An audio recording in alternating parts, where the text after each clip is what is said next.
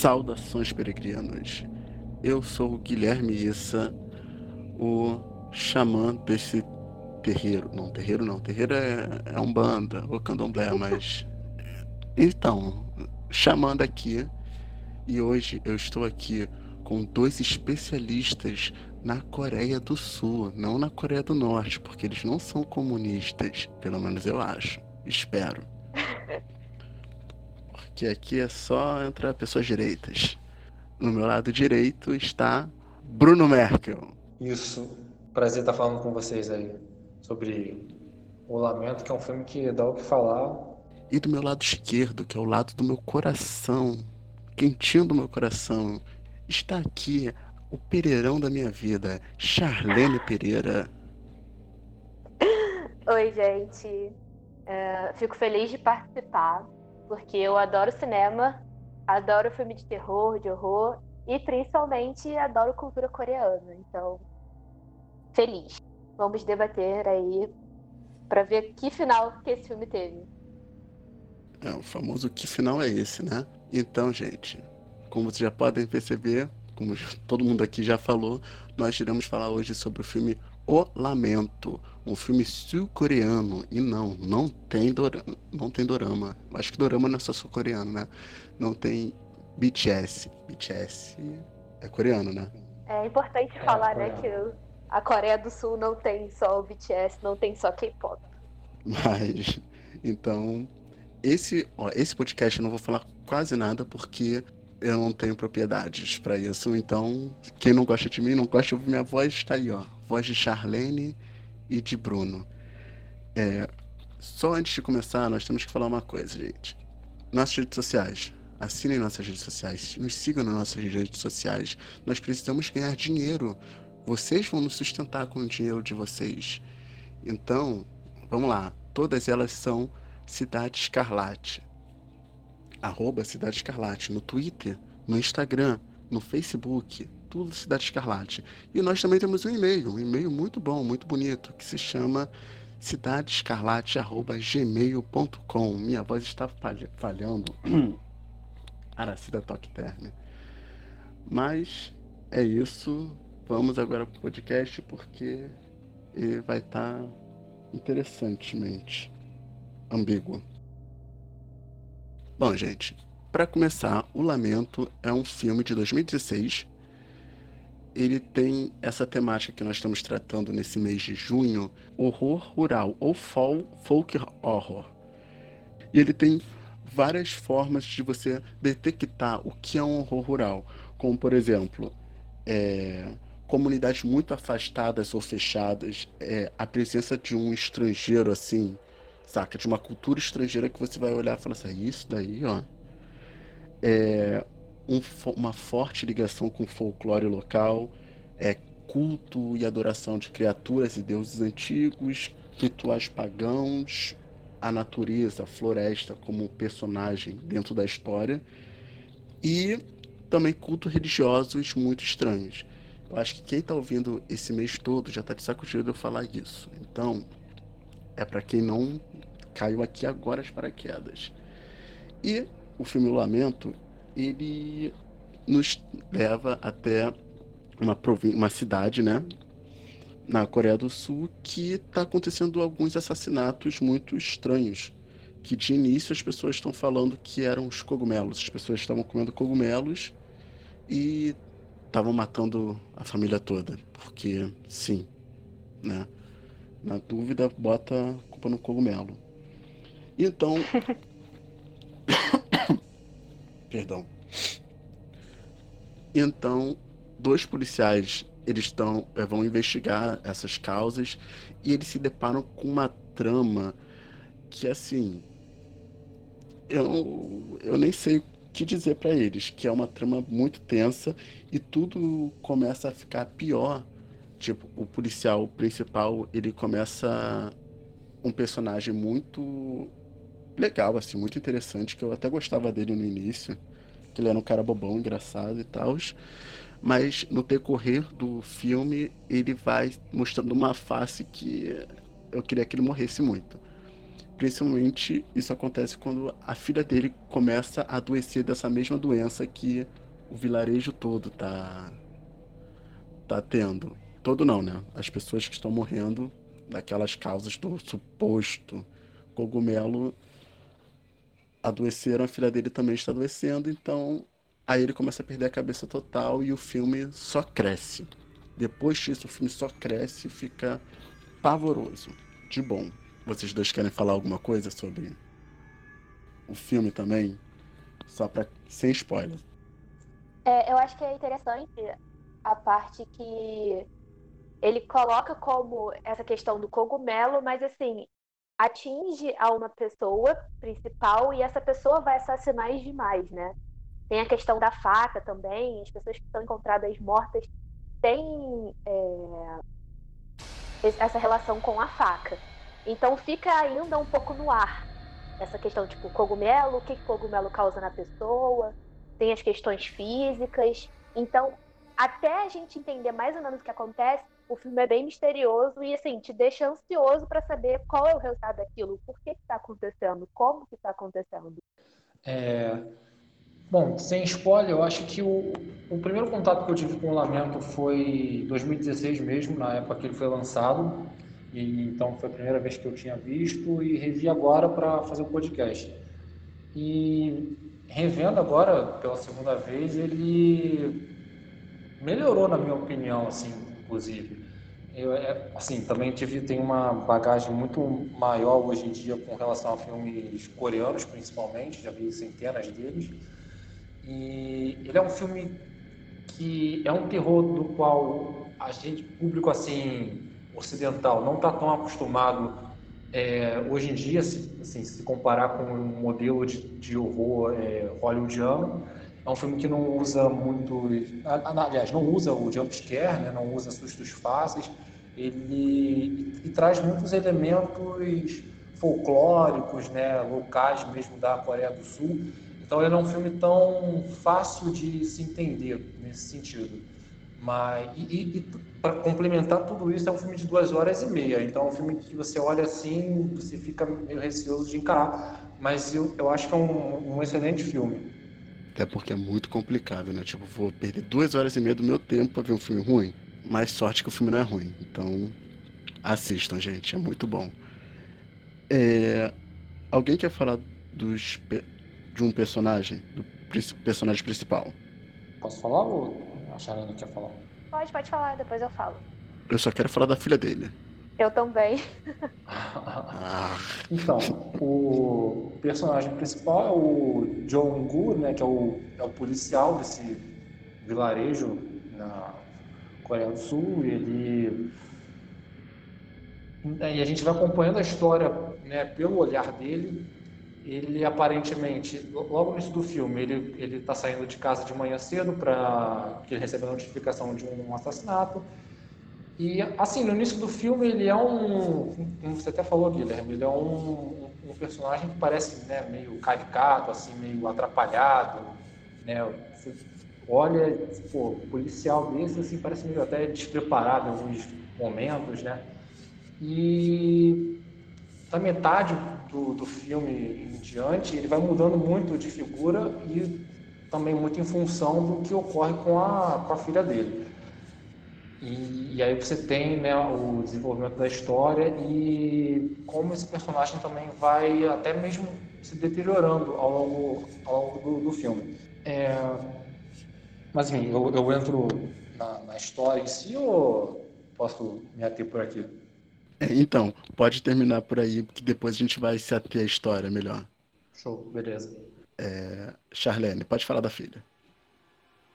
Tá, é, eu queria destacar a filha dele, porque assim, eu achei incrível a construção do personagem dela e a própria atuação.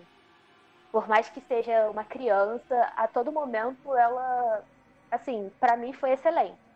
Desde o início lá dela sendo ainda a pessoa que não foi atingida, sendo, sendo uma pessoa engraçada, né? Filha de um cara que também é engraçado, e depois com tudo que vai é, evoluindo. Eu acho que todos os personagens é, têm essa evolução muito interessante.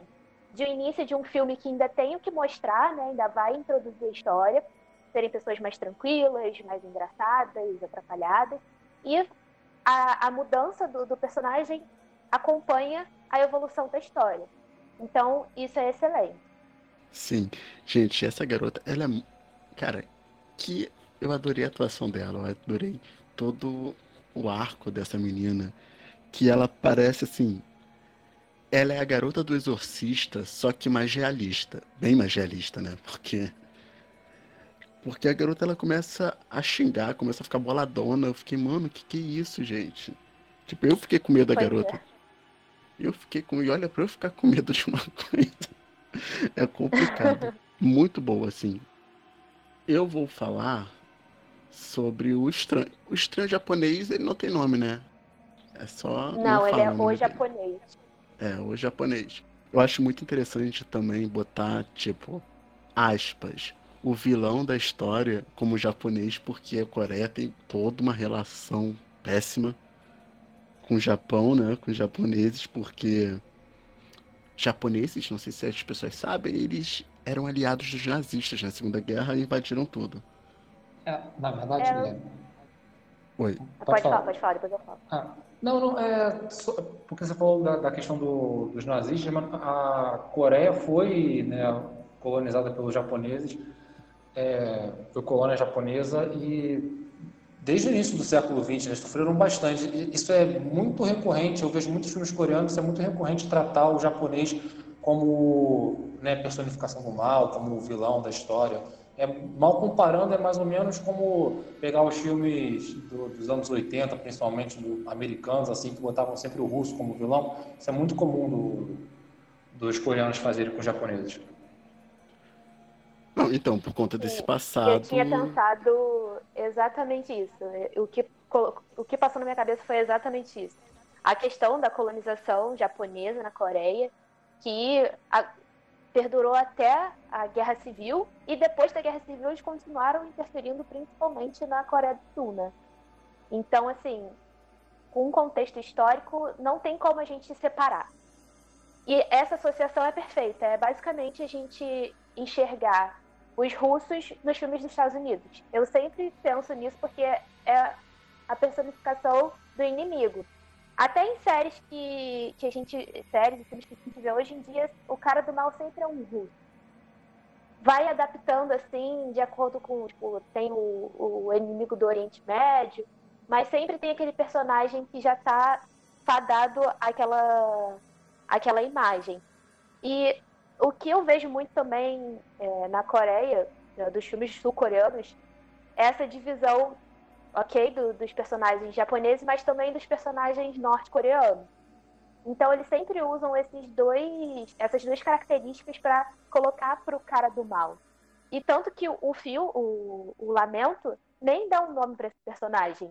O- o- a referência dele é o japonês, o japonês da vila, o japonês da- de tudo. Então, eu acho que esse fato de não colocar o nome do personagem é, reforça bastante essa situação. De que, assim, eu não me importo com o nome dele, eu só sei que ele é o japonês, o inimigo. Entre aspas, como o Guilherme disse. Sim, sim.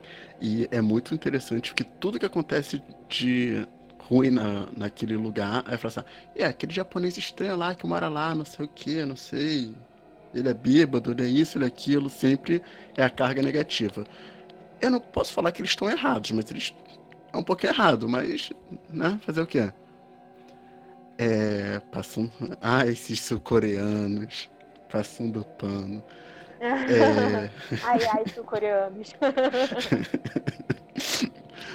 Mas o japonês, ele é.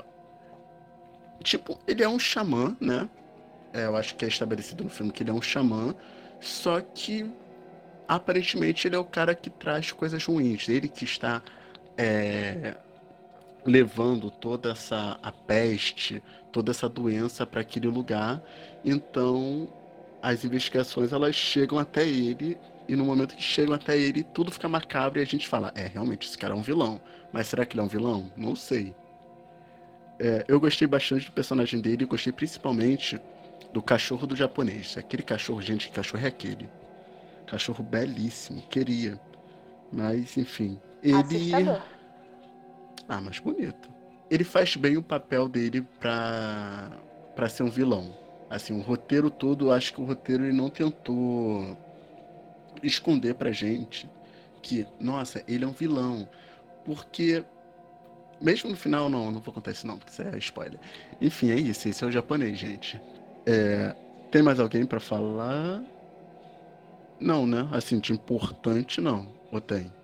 Ah, eu acho que tem, tipo, nessa questão da comunicação do japonês, tem aquele padre também Putz, que ele, real. o policial leva pra fazer essa, essa tradução, né?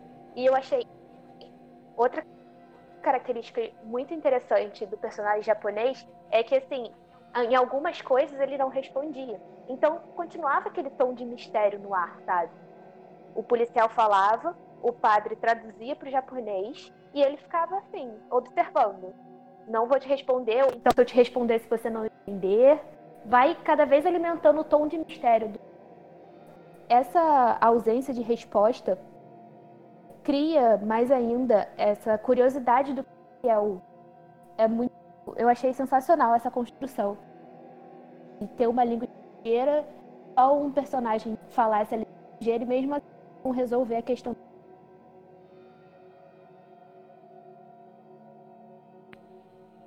É, sim. É, assim, você também achou. Eu achei que esse filme ele te- tinha um- uma coisa meio estranhamente cristã.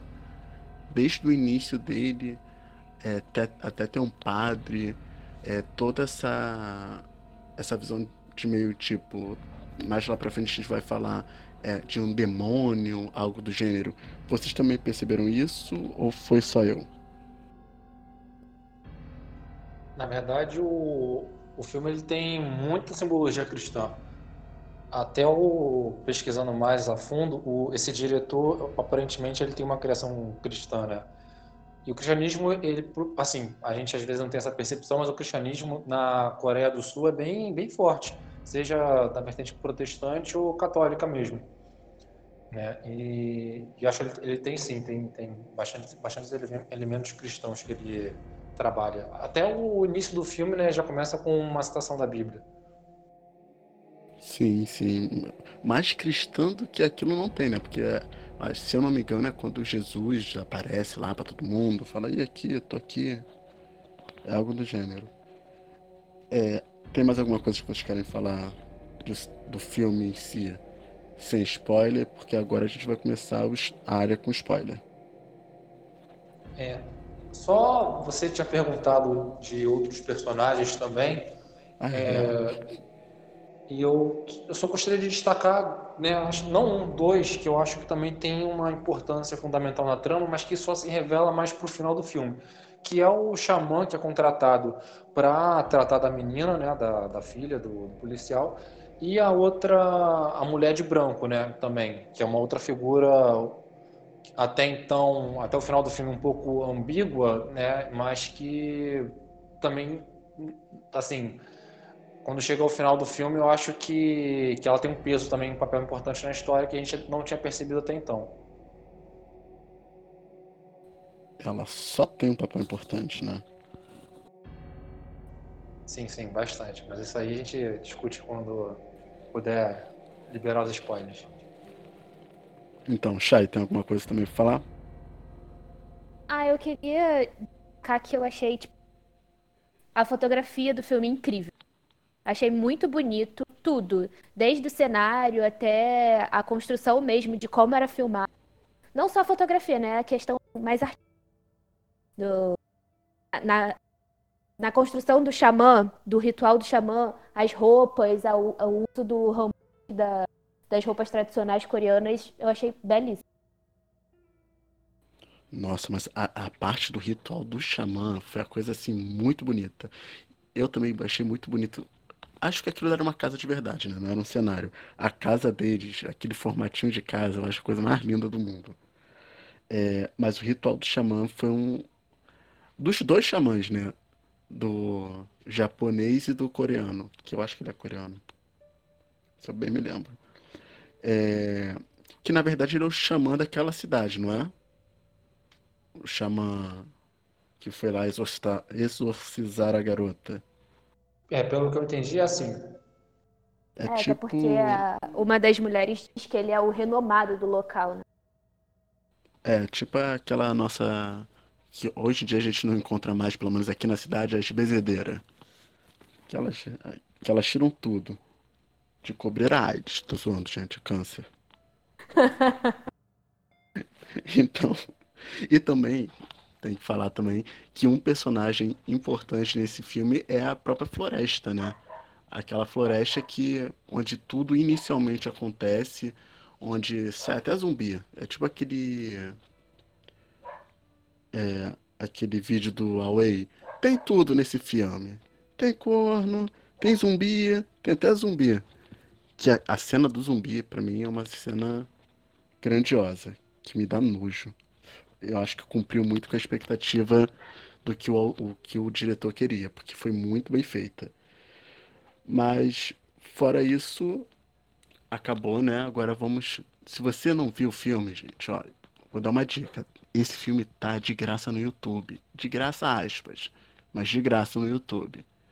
Então, só ir lá, O Lamento, assiste, é muito legal. E assiste de noite. Assiste de noite, por favor. Então, gente, ó. Começou os spoilers. Vamos lá. Vamos deixar o final pro final, porque eu acho que todo mundo que viu esse filme tá recorrendo aqui ao podcast vai querer ver, falar, é, o que, que eles acharam do final. Então, vamos deixar o final mais pro final, porque eu tenho que manter as pessoas aqui. Qual é a primeira coisa que vocês querem destacar? Eu acho assim, de destaque do filme, acho que sobressai, assim, não, não comentando o, o final, que é assim, aberto e tal. Acho que é um filme que eu até falei no, no início da minha participação. Ele. Assim, não, não, é um filme acho que típico né, do asiático assim de terror. Ele mistura elementos. O início do filme é, tem coisas assim que são muito caricatas dos personagens. Ele tem determinados elementos até de comédia. Você fala assim pô isso é um filme de terror né? Mas mas ele, ele, ele, tem certas coisas, ele trabalha com elementos né, folclóricos típicos da, da Coreia do Sul, essa parte do xamanismo, né, os rituais e tal, mas ele traz esse elemento que você também comentou, cristão, e isso é muito marcante no filme. E acho que para o entendimento dele, isso tem que, tem que se tentar muito bem essa questão do, dos elementos do cristianismo e tal. Acho que ele trabalha muito com essa, com essa ideia. Mas isso aí a gente pode desenvolver mais daqui a pouco, quando a gente for falar mais do, do final também. É, assim, é, agora com a informação que você falou que o diretor ele teve um, uma criação cristã e tal, é, vocês que sabe, conhecem mais essa, essa área, né, essa cultura, mais do que eu, vocês achariam, porque eu pelo menos percebi que no. Porque chega um momento, para quem não viu o filme e tá aqui porque quer, chega um momento que eles vão até a casa desse japonês e eles veem as fotos das pessoas antes de morrer, não é? E elas mortas, depois delas mortas, num armário do xamã e tal, e encontra o sapato da filha dele, no caso, na filha do policial. Então o policial no dia seguinte ele vai lá é, falar com o cara e falar não, né? Ele vai lá é, intimidar o xamã e ele começa ele ver umas coisas assim, um altar que para ele é uma coisa demoníaca e tal, e ele quebra, ele faz o escarcel lá, mata o nossa gente, ele mata o cachorro do brother. Que isso, essa cena eu fiquei assim, gente, para que isso, né? É, e foi a partir daí que comecei a antipatizar por ele. Vocês acham que isso seria algo não normal, mas algo aceitável de por conta de uma diferença cultural entre Japão e Coreia, ou isso tem uma, um dedo é, de de intolerância religiosa mesmo, que tipo, que não é cristão é o diabo, é a coisa ruim é, do diretor para a narrativa do filme? Eu acho que a pergunta foi longa demais, se vocês não entenderam. Desculpa, eu repito. Não, acho que eu, entendi sim. É, é, mas ali eu vou. Eu, eu, acredito que não seja por uma questão de intolerância religiosa, não.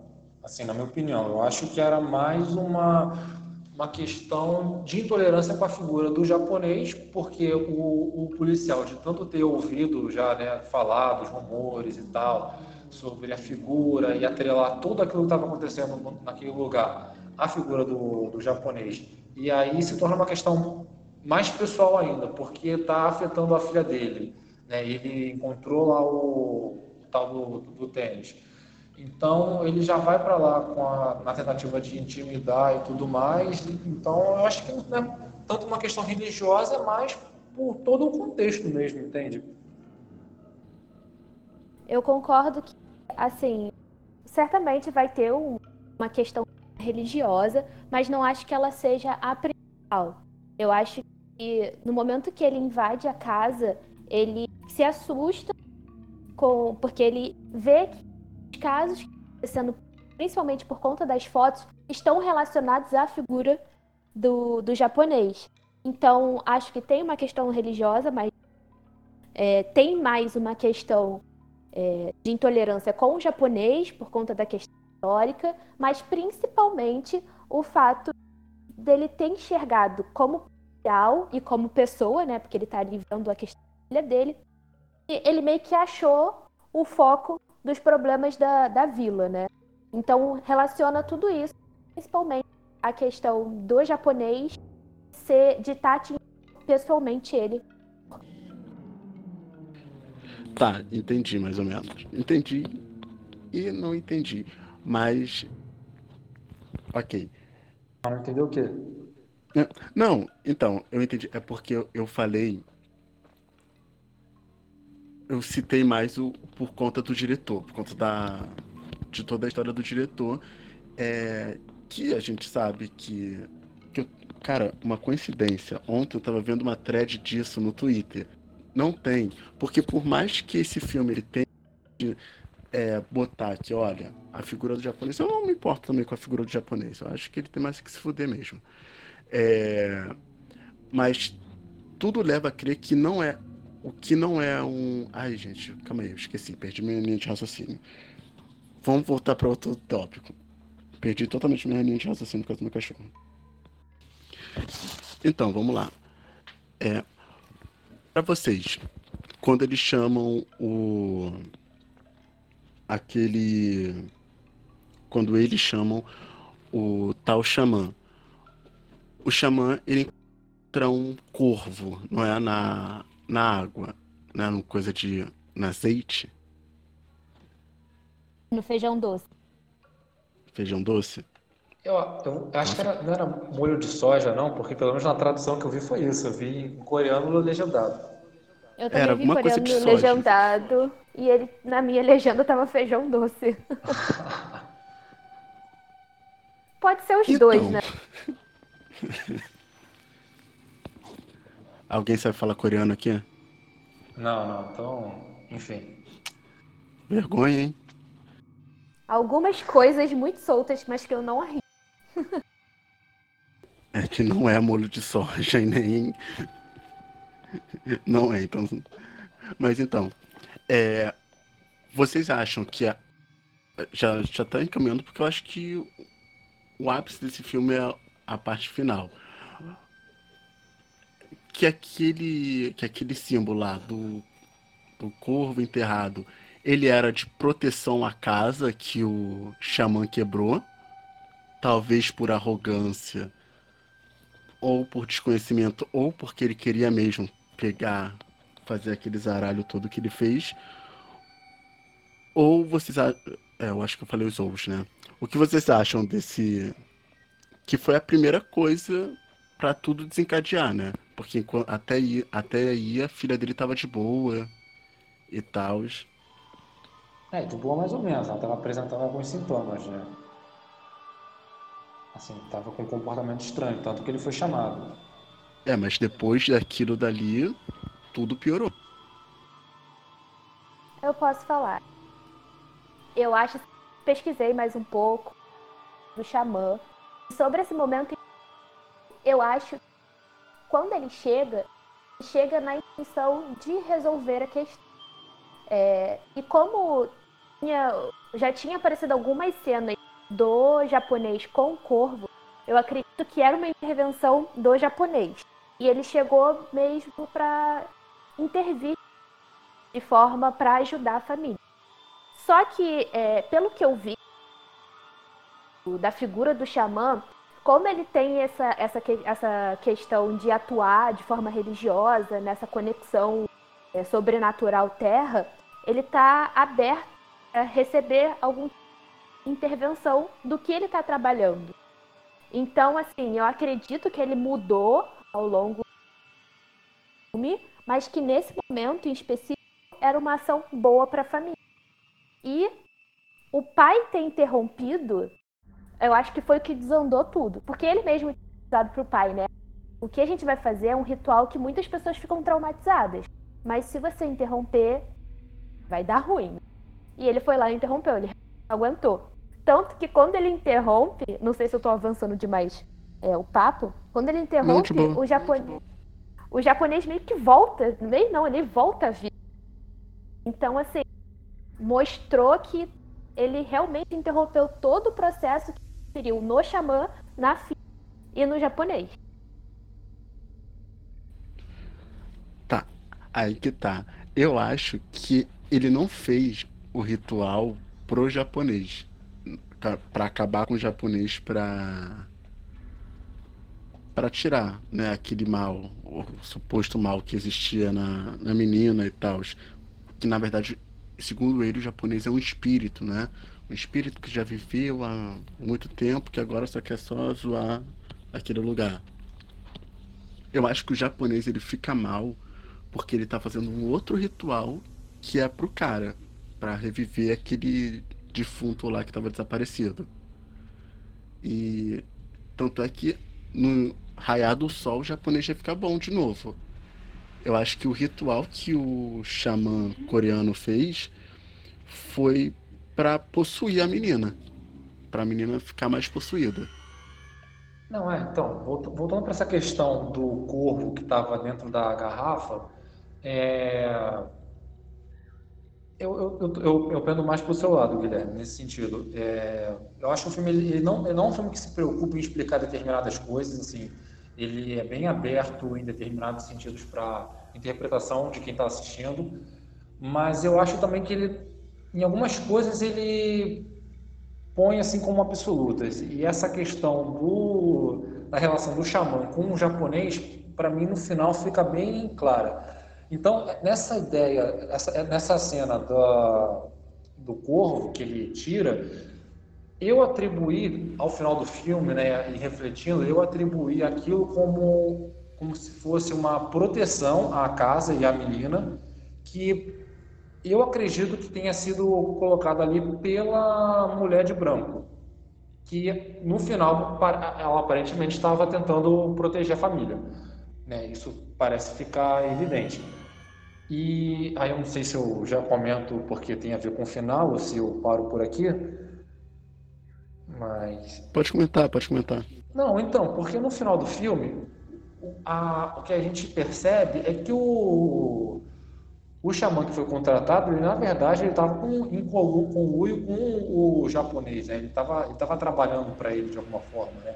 porque ele vai lá tirar a foto, depois que tudo ocorre, ele vai tirar a foto, e ele derruba a, uma, uma caixa e tem todas as fotos ali, que Aí a gente volta para aquela cena lá que o policial chegou e intimidou o japonês, que ele tinha dito, o japonês tinha dito que queimou as fotos e tudo mais. Aí eu acredito que na verdade as fotos estavam ali, porque nesse filme tem toda essa questão da foto, né, da fotografia. Isso remete na verdade a uma uma ideia de que em algumas culturas você tirar foto é você estar tá roubando a alma das pessoas. Então tem essa metáfora. Então, por isso ele fotografava tudo, porque ele, na verdade, estava coletando as almas. E a ideia é que o xamã, na verdade, isso você assim, tem um certo plot twist no final, é, na verdade, o xamã estava a todo momento trabalhando para o japonês. E, e, é muito interessante porque eu cheguei a pesquisar mais sobre o filme e eu vi que tem um, uma cena que foi deletada, né, do final, e é uma, é uma cena que você encontra no YouTube, ela tem um pouco mais de dois minutos, e o final do filme é justamente o, o, japonês sentado assim na beira da estrada, num banco, tem uma família com uma criança do outro lado e tal. E aí passa o, o carro do xamã, ele estaciona e o japonês entra no carro e os dois vão embora. E aí a mulher de branco, ela né, aparece atrás com uma cara assim meio né, desolada e tudo mais, dando a entender que eles foram embora, ou seja, eles vão continuar o serviço de coletar almas deles é, em outro lugar e ela, que aparentemente é um espírito protetor daquele lugar, ela não pode fazer nada porque ela está atrelada àquele vilarejo, àquele lugar, entende? Então, é óbvio que isso é uma cena deletada do filme, mas que para mim reforça essa, essa ideia. Sim, sim. Eu, eu super. Cara. Porque essa, a, essa mulher ela já apareceu desde o início, não é que ela aparece? Porque eu tenho que reassistir.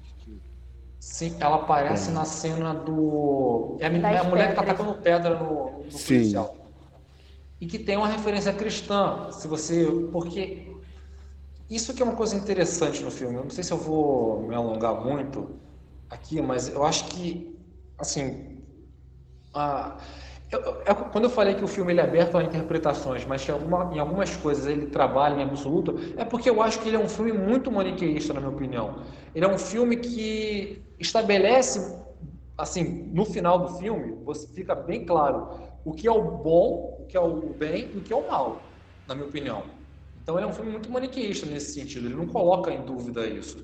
O que ele, o que ele mostra é que, como a gente acompanha o filme pelo viés, assim, pelo olhar do, do policial, e ele né, é humano, ele tem certas limitações, para ele não é tão fácil distinguir o que é bom do que é mal. Então, ele às vezes acaba tomando a decisão que nem sempre é correta e que no final vai acarretar justamente no, né, no, no assassinato da família porque ele acaba pecando ele, e ele não escuta o que ela está dizendo. Mas, mas o filme deixa muito bem claro isso. E aí essa, essa cena que é logo a primeira vez que ela aparece, que ela ataca a pedra, dá para traçar um, um, paralelo com aquela ideia do né, quem, quem nunca pecou atira a primeira pedra, né? Ela atira a primeira pedra, né, se você for pensar assim, por essa, por essa metáfora cristã, se você for colocar dessa forma. Porque ela, ela, ela é posta como se fosse representante do bem absoluto no filme. Ela está tentando ajudar, ela está tentando proteger. É por isso que na cena do corvo, eu, eu atribuo aquela ação a ela. Porque, de alguma forma, aquilo estava protegendo. E o xamã, que estava em conluio com o japonês, retirou aquilo lá e favoreceu né, que a menina fosse possuída. Então, é, eu concordo com grande parte, mas na, ao meu ver tem essa virada é, do xamã de lado, porque assim, quando a, a, figura do xamã é citada, ele tem a, a, perspectiva de ser o cara, o xamã famoso dali. E o japonês é uma, ele chegou ali, ele não estava ali desde sempre. Então eu acredito mais nessa virada do personagem, virada de lado, do que ele já ter iniciado no processo ao lado do japonês. É, eles fazem questão de falar no filme que já é uma pessoa renomada ali nessa área, nesse ramo. E por isso que eu acredito que quando ele chega, é, por mais, ainda mais que a figura do corvo já, já estava presente no, no cenário do, do japonês, eu acredito que ele tenha tentado tirar esse mal e no, com o ritual interrompido ele tenha é, mudado de lado. Porque, como eu disse, nesse ritual você tem essa, essa capacidade de interferência do sobrenatural no xamã. Então, eu acredito que é, ele tenha recebido essa interferência nesse processo.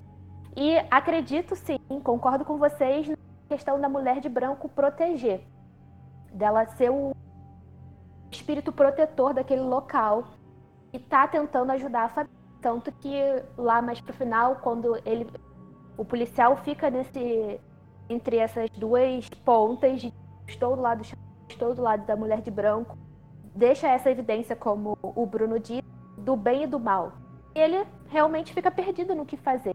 Mas para mim tem essa virada, não é desde o início que essa questão do ritual foi muito importante no decorrer do filme, porque eu particularmente enxerguei dessa, dessa forma. É, pensando desse jeito, eu acho que pode ser. Porque se o cara tinha renome, ele não era assim sempre, né? Só se ele fosse o mais famoso da Coreia. Aí faria sentido, mas como falam que ele é regional, então faz mais sentido mesmo o que você falou. Mas, rapidinho, posso só fazer um comentário? Claro. Então, é, a minha interpretação com relação a, a essa questão é, é, porque eu penso assim, o, o xamã, ele... A gente pode, assim, pelo menos eu, eu entendi que ele estava a, a todo momento, né, assim, trabalhando junto com, com o japonês e por essa cena que eu falei que foi deletada do filme, isso parece, parece ficar um pouco, um pouco claro para mim. Mas, assim, ó, evidentemente é uma cena que não, não, não entrou pro filme. Mas a, a questão toda é que eu penso que ele poderia, de alguma forma, estar trabalhando ali a serviço do, daquele, daquele, daquele espírito, enfim, que em troco, de repente, de, de fama, de fortuna, né?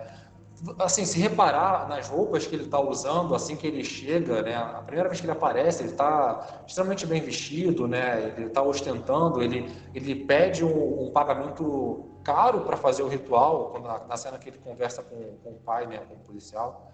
Ele, ele então, assim, eu acho que ele está naquele jogo porque ele está ganhando. E eu, assim, porque no filme não fica muito claro em que momento teve esse ponto de virada. Tem a questão do ritual que você está citando? Sim. Mas a, a, questão do ritual ela é realmente um pouco confusa. Foi uma parte que eu tive um pouco mais de dificuldade de, de compreender, porque naquela cena você tem né, tá intercalando a, o, o ritual do, do, do xamã com o ritual lá do, do japonês e aparentemente o, o o xamã tá, tá atacando o, o, japonês, tanto que dá, dá essa impressão, né? Mas aí você descobre que o, que o ritual que o japonês está fazendo, na verdade, é para o outro, outro cara lá que estava morto, é, para possuir aquele, aquele corpo lá de alguma forma.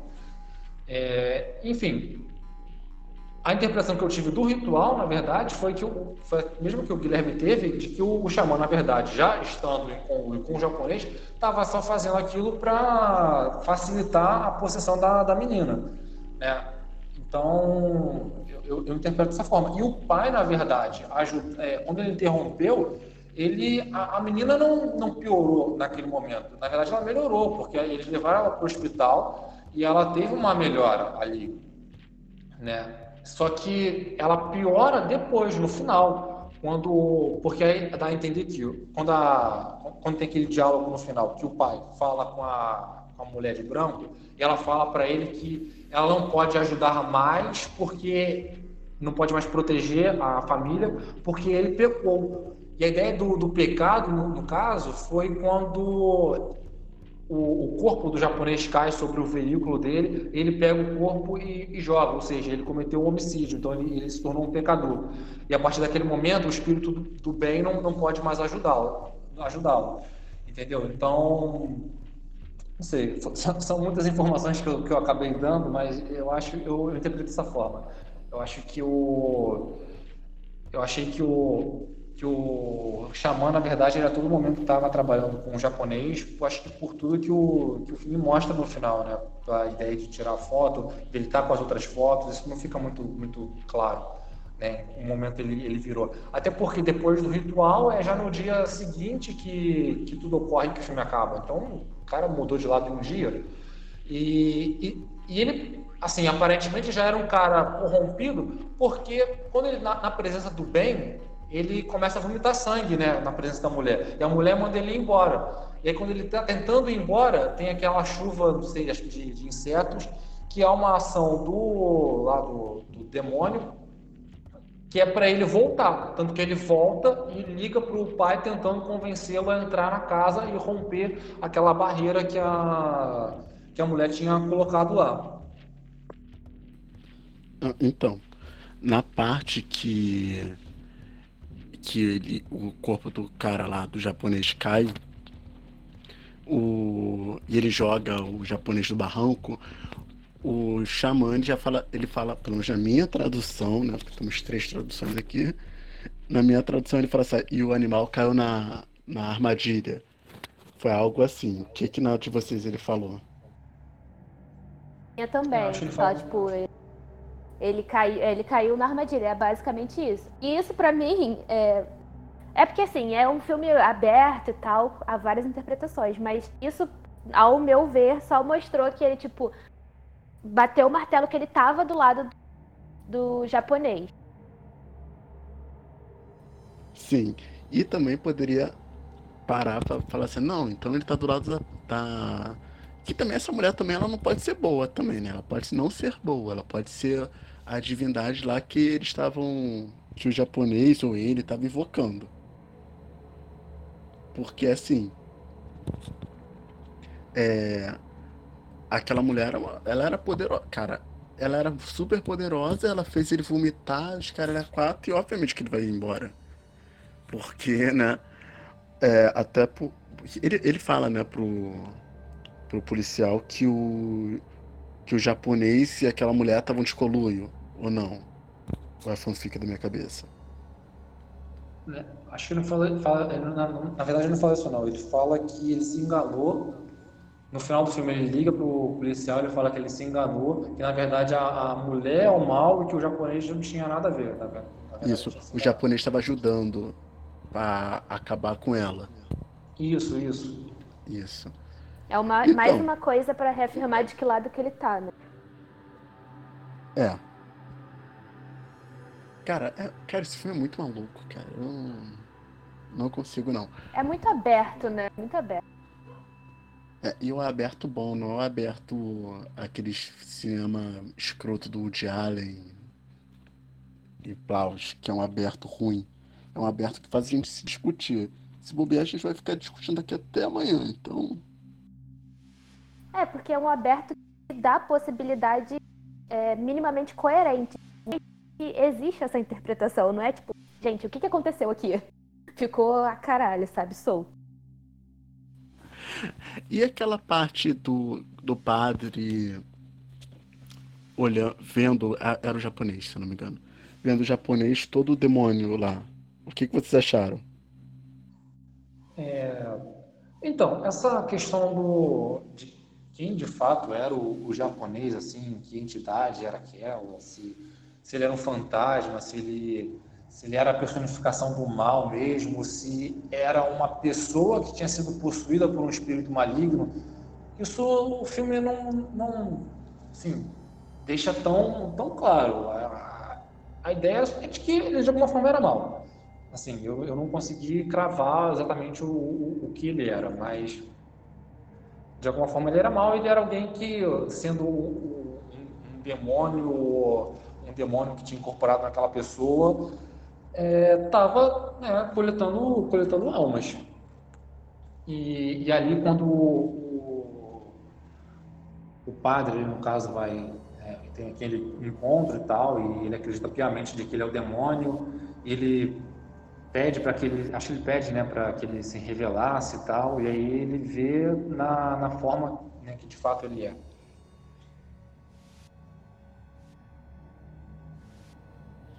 É, eu, eu acho que também pode ser muito aquilo do imaginário.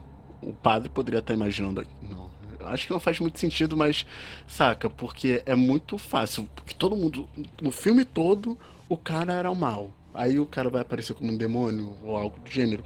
E por falar nisso, na cultura japonesa, é, não tem demônios, né? Assim, pelo menos não como a gente vê aqui no Ocidente. Ele seria Assim, porque yokai, yokai eu não sei se, é no, se também tem na Coreia, porque eu sei que tem no Japão. Que não são demônios propriamente ditos, mas na tradução mitológica aqui pro ocidente a gente fala que é demônio. Inclusive no Naruto, se não me engano. Em algum, em algum anime fala que o Kai é demônio.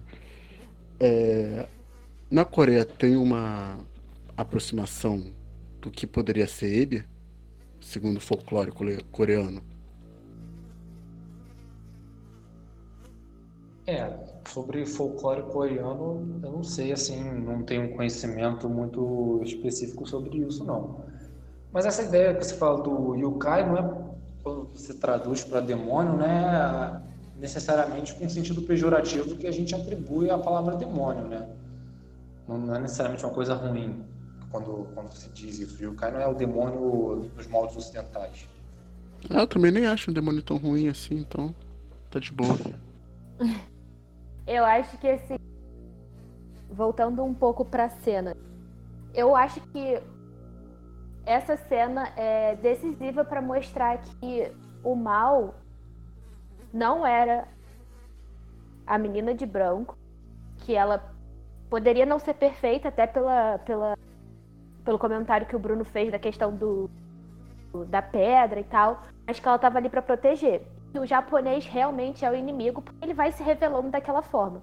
E eu achei interessante que ele se revelou justamente pro, pro cara que sabia falar japonês também. Eu achei isso um ponto interessante. Mas sobre é, a questão de representar um, um, demônio, eu acho que assim, existe a, a concepção mais cristã, da, até pelo próprio diretor, do que, que é o demônio, mas existe, é, levando, levando para o outro lado das religiões coreanas, japonesas, tem as questões de, das divindades, né? Então pode ser uma, uma, questão mais do mal, mas assim, não acredito que tenha a mesma interpretação de demônio cristã, mas que coisa que traga o mal. Mas eu vi mais como uma questão cristã mesmo, não propriamente de outras religiões asiáticas. Até porque ele se assume pro, pro padre. Mas então, vocês querem falar mais alguma coisa sobre o filme em geral? É... Então, eu acho que. Acho que o filme é isso. Eu acho que ele, esse, essa, ele traz muito essa, essa ideia de representações cristãs. Eu acho que ele é um filme que coloca muito essa, essa questão do bem, do que é o bem do que é o mal. Eu acho que ele, ele estabelece isso como coisas absolutas assim. Nesse sentido, ele é um filme muito maniqueísta. E, e eu, eu, acho que ele é um filme que, no, no final das contas, ele está discutindo uma questão moral, sinceramente. Assim, é, pelo menos a interpretação que eu, que eu tive foi essa. Porque, ao final, assim, tem, tem aquela, aquela flor, né? Quando o pai ele entra na casa, no final, a flor murcha, né? A, que está pendurada. Que aparentemente era a armadilha que a, que a mulher tinha colocado ali para enfim, para parar o, o, demônio de agir ali. E aí remete à cena inicial do filme também, que numa, na primeira casa lá que ele entra, que a da, da, primeira vítima, ela também tem, tem isso. Então, quer dizer, dá a ideia de que aquilo que está ocorrendo com ele já ocorreu com outras pessoas. E, e, é aquela coisa, existe um embate entre o bem e o mal, o policial ali, que é, o, que é, o, que é a figura do, do humano, né? que é a figura imperfeita. Ele tá, ele tá ali no meio, ele, e aí tem aquela coisa, aquela área meio cinzenta dele tomar atitudes que, enfim, não, não, não, nem sempre são boas, não sempre são ruins do ponto de vista dele. Tanto que ele, ele, o diálogo final que ele tem com a mulher, é, é, acho que é é muito interessante, porque ele, ele fala assim, que a mulher fala que ele pecou, né? E aí ele fala, mas eu... que ele estava fazendo aquilo pela filha, né? Ele tenta justificar. E aí o filme coloca que, quando, ele, quando eu digo que ele tem uma ideia de bem absoluto, é de que uma ação ela é boa ou má, independente daquilo que, daquela justificativa mundana que você vai atribuir àquela ação, entendeu? Então, é, e aí, a, quando eu digo que ele é um filme que tem uma discussão moral, ele se trata de moral, é porque no final das contas é, ocorreu aquilo, o, o, mal venceu, no final das contas, a verdade é essa, mas venceu pela, pela escolha errada que ele teve, entendeu? Porque se ele tivesse ouvido a mulher, tivesse esperado acho que era o galo cacarejar três vezes, é, eles provavelmente teriam vencido, mas ela, aí ele não acreditou, e aí tem, você pode fazer até uma ligação que eu vi em algumas interpretações com a ideia de, de Pedro, que negou, negou a Cristo três vezes, né? ele está negando ali o, o, bem e ele decide acreditar no outro. E aí ele vai, entra e acontece tudo aquilo. E quando você tem a, a menção da, da figura da flor que murcha, que remete àquela cena inicial, você vê que né, isso já ocorreu, então, nas outras famílias né, em que isso tinha ocorrido, a, a, a, mulher também tentou fazer a mesma coisa e ela fracassou. Mas ela fracassou porque o ser humano tem o livre-arbítrio de escolher. No final das contas, eles escolheram pela tomar a pior decisão. Então, eu acho que tem isso. O mal vence porque o ser humano escolhe errado, no final das contas. Optou pelo, pelo mal. Bolsonaro tá aí para isso, né? É... Charlene, o que, que você achou? Suas considerações finais.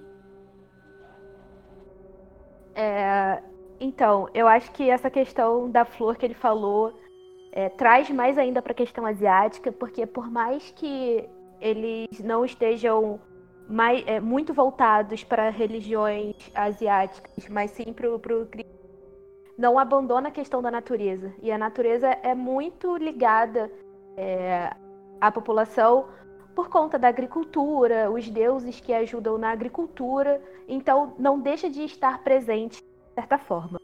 É, mas eu acho que, que essa interpretação do Bruno nessa questão é. Eu concordo. Você tá ali na meio que nas suas mãos, né? O bem e o mal. O que, que você vai decidir, mas às vezes você nem consegue enxergar totalmente o que é isso, porque o mal consegue te manipular o suficiente para você enxergar o bem de forma distorcida. Porque se a gente voltar um pouquinho o filme, naquela cena das pedras, ela entra na casa e ela diz que vai mostrar pro, pro policial o que, que aconteceu ali. E ela diz que pergunta se ele já viu o japonês, porque se você visse ele mais de três vezes, provavelmente ele estava vindo para te matar. Então, assim, tem toda uma sedução dos dois lados para ver para onde que ele vai se posicionar. Mas assim, é, voltando ao que eu disse, eu acredito que é, a figura do xamã apareceu ali para poder mudar a história do que ela estava sendo desenvolvida pelas coisas que eu já disse anteriormente, né? Senão vou ficar repetitiva. E que ficou na decisão da, da, da pessoa, né? Que não era nem uma divindade, nem um espírito, nem um xamã para fazer essa conexão. E ele é, se mostrou uma pessoa que não saberia o que fazer e acabou escolhendo a, a opção que iria matar a família dele. E quando ela vai pro, pro hospital, ela não se recupera totalmente, sabe? É, ela fica boa ali no momento, ok, mas ela não deixa de perder a interferência. Por isso que eu acredito que eles não. Ele, sei lá, não, não, não, ele estava tentando interferir que teve um avanço e depois voltou a, a, a estaca inicial de ela, dela estar sendo possuída. Ah, uma cena que foi que eu achei muito engraçada é, que foi ainda no início do filme, né, quando as coisas estavam tranquilas, foi quando ela, ela a menina estava saindo de casa é, e eles estavam transando no carro. Aí ela pega os dois assim, o que mostra uma relação bem é, bizarra e engraçada, porque ela tem uma certa abertura com o pai quando ela diz que é, não é a primeira vez que ela vê isso. Então, eles tentaram construir uma, uma um um pai e uma filha engraçado, quando ela vai levar roupa para ele no, na delegacia, aquele espírito lá.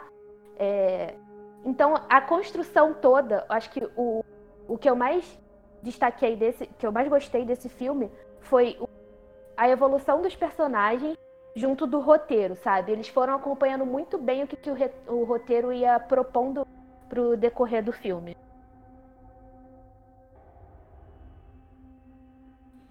Sim, sim. Eu acho que o ponto, maior ponto desse, desse filme é o roteiro dele.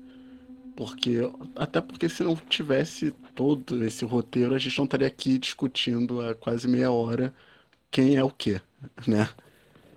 Ele é muito bom. Ele, e ele também começa, ele é muito. É grenar, não. Qual o nome daquele negócio? É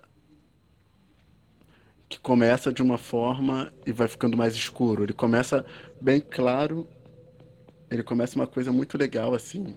É claro que tem mortes, né? Não são mortes muito legais, Mas pro personagem que a gente tá acompanhando, é muito legal, assim, tipo, a família, não sei o quê, aí começa as coisas bizarras. Aí, cada vez mais, tanto é que ele começa de dia, se não me engano. As primeiras imagens são de dias, e ele acaba noturno, obscuro, bizarro. É... Então, é muito. Aí que nós vemos que tem uma direção, uma direção boa. Que eu, eu não sei se esse diretor fez outros filmes do gênero iguais, mas vale muito a pena acompanhar o trabalho dele, porque pelo que eu vi nesse filme eu gostei bastante. É, é que você mencionou o diretor, é o Jin, né? não sei se assim se pronuncia, mas eu esse é o terceiro filme dele. Eu, não sei se ele lançou alguma coisa depois do Lamento, se é de 2016. Eu cheguei a ver os outros dois filmes que ele fez anteriormente, né, que foi o The Chaser, que aqui no Brasil foi conhecido como O Caçador, e tem um de 2010 também, que é o The Yellow Sea, que aqui acho que veio como O Mar Sangrento. Não são filmes assim de terror, são mais ação, thriller, né? Mas que também são, acho que fica como dica para o pessoal aí, que são, são filmes muito bons também. Sim, o cinema coreano me. Até tava falando isso com a Charlene, que o cinema coreano me surpreendeu bastante. A primeira primeiro filme de fato que eu vi coreano, que eu sabia que era coreano, foi o Parasita, do qual é o nome do diretor, alguém sabe? Sempre esqueço. Hong, Bong Joon-ho. Bong Joon-ho. Do Bong Joon-ho. Aí eu fui ver mais filmes que o Bong Joon-ho. Ele fez outros filmes, é, para, não, Parasita, eu esqueci o outro filme, do monstro gigante. O Hospedeiro. E ataca assim. Hã? O Hospedeiro. O Hospedeiro, isso que é um filme muito bom também. É, então, inclusive, se vocês quiserem participar desse podcast que nós vamos falar futuramente, vocês estão convidados. É... E o cinema sul-coreano me convenceu muito, eu gostei bastante. Eu tenho. Quem me conhece sabe que eu tenho uma dificuldade muito grande com tudo que não é muito ocidental, não por preconceitos, mas é porque eles têm diferenças assim de roteiro, de time. E é muito diferente. Então, esse ano eu tô começando. tô até assistindo anime. Olha só. E eu gostei bastante. Eu dou uma nota para esse filme uns 9. 9 de 10. Assim, purinho, ele é bom bastante. E poderia ter continuação. Se fosse Hollywood, teria continuação. Não, mas a construção podia estragar, né? Acho que fechou, fechou bem. É um filme que não precisa dar resposta, não precisa ficar explicadinho, precisa ser didático. Acho que isso, nisso que ele deixa aberto a diferentes interpretações, é, acho que é o, é o forte dele também. De bom tamanho. Acho que se ele tivesse uma então, continuação, podia correr um sério risco de estragar. Mas não uma continuação dos mesmos atores, da mesma trama. Uma trama diferente, só que do mesmo tema, tipo, esse horror que ele traz. É, por exemplo, ah, outro xamã, não sei o que, tacando terror numa vila. Sempre gosto de, tipo uma antologia, basicamente. Entendi. Ah, mas aí eu não acompanharia os mesmos personagens. Né? Não, não, uma antologia mesmo. Ó, se. Assim, eu, eu vejo muito cinema coreano. Assim, cinema asiático, de uma, uma forma geral, eu assisto bastante. Já muitos filmes. Cinema coreano, então, sou muito fã. E agora, de terror, eu realmente não, não assisto tanta coisa, assim, com essa, com essa mesma pegada que o Lamento. Mas tem um filme que de 2015 chamado The Piper. Né? Eu acho que ele nunca foi lançado aqui oficialmente no Brasil, mas enfim. É, ele é uma, é uma releitura do, de uma fábula, né? só que com uma pegada mais né, pro terror, assim, mais dark. E é, é, um filme bem legal, assim, também de, de, vilarejo e tal, tem essa coisa de xamanismo, né, e aquele filme que começa de um jeito mais alegre, assim, né, mais divertidinho, com cores mais vivas, e que é um filme que vai né, até pegar no tranco mesmo, ele, ele vai ficando mais sombrio. É um filme bem, bem legal de terror também, como dica. Depois me manda aí pra eu ver. Claro. Posso falar só mais um pouquinho? Pode. Meu amor, você pode Vou falar o quanto breve. você quiser. É porque eu acho que eu vou. Eu voltei um pouco no que eu falei antes, eu não, não fiz propriamente considerações. É, mas o que, que eu achei, é, de fato? É, achei excelente o filme.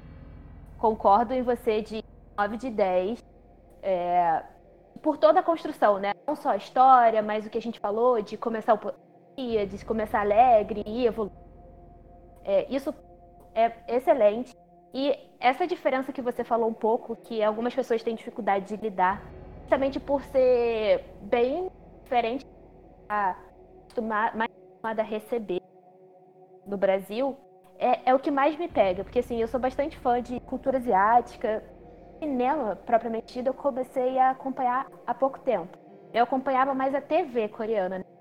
muito dorama. E nos próprios doramas eu já consigo ver essa diferença em todos os das produções dentais. A construção dos personagens, na limitação dos personagens, é, a questão cultural com- é, é mais vol- é como se fosse uma questão mais ingênua, fofa. Então, no cinema eu consigo ver um pouco mais assim, um pouco mais diferente, até porque eu acho que os filmes que eu vi mais adultos, o Lamento, é, o próprio Parasita, que é aquela aquela cena da, da sala do pai e da mãe fiquei. Gente, eu nunca vi isso numa produção coreana. Fiquei, Caraca, realmente estou mudando a, a tecla de dorama com classificações com classificações menores, é, novas, para um filme de classificação maior. E o outro filme que eu indiquei para o Guilherme também foi o Invasão, né, que é o nome brasileiro. Se eu não me engano, o nome em inglês e coreano é Train to Busan, na cidade de Busan, que é muito bom. É na temática do terror, como entrega.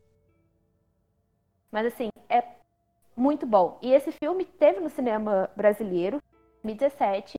E eu acho que o, o Parasita foi um marco, mas que já tem. As coisas já vêm.